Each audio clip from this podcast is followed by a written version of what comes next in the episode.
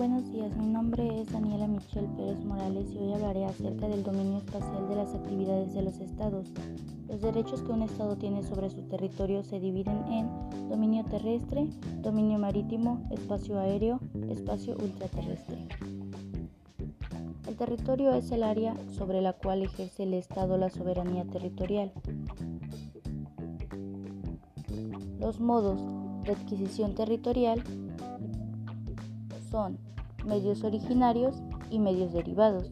Los medios originarios son cuando el territorio no pertenecía a otro estado, por ejemplo, el descubrimiento, la ocupación, la accesión, y los medios derivados es cuando el territorio se transmite de uno a otro estado, ya sea la conquista, la cesión, la prescripción. El descubrimiento se dice que anteriormente era un método válido de adquisición de un territorio sobre el que no se había hecho una ocupación formal. La ocupación es el acto de un Estado por el que toma posesión de un territorio que no se haya sometido a la soberanía de otro Estado.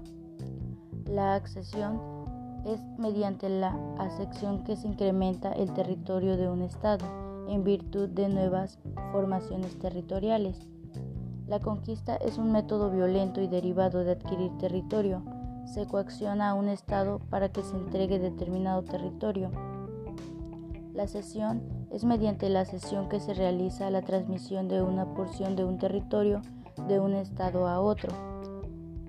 La prescripción es el reconocimiento general por parte de los estados de un hecho, adquisición de territorio, por ilícito que sea en su origen.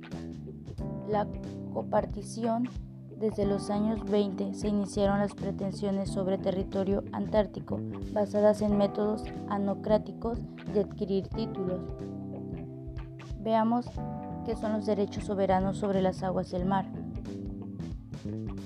El derecho del mar está regido principalmente por la Convención de las Naciones Unidas sobre el Derecho del Mar es considerada uno de los tratados multilaterales más importantes de la historia. Trata sobre el espacio oceánico y su utilización en todos sus aspectos. El espacio aéreo y el espacio ultraterrestre.